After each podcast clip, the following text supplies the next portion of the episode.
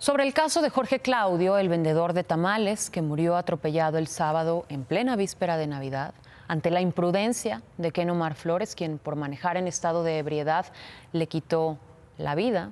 Familiares, amigos y vecinos de Jorge marcharon en Cuautitlán Izcalli, en la colonia Santa María Guadalupe Las Torres, abanderando esta marcha uno de los triciclos que vamos a ver en pantalla con el que el señor Jorge salía de casa para vender sus tamales.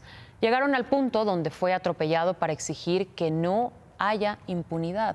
Criticaron también la liberación de Ken Omar. Caminaron hacia la autopista México-Querétaro, en donde realizaron inicialmente un bloqueo en ambos sentidos, esto a la altura de la planta de la empresa Ford. Sin embargo, ante la presión de los policías, abrieron un carril para permitir el paso de vehículos.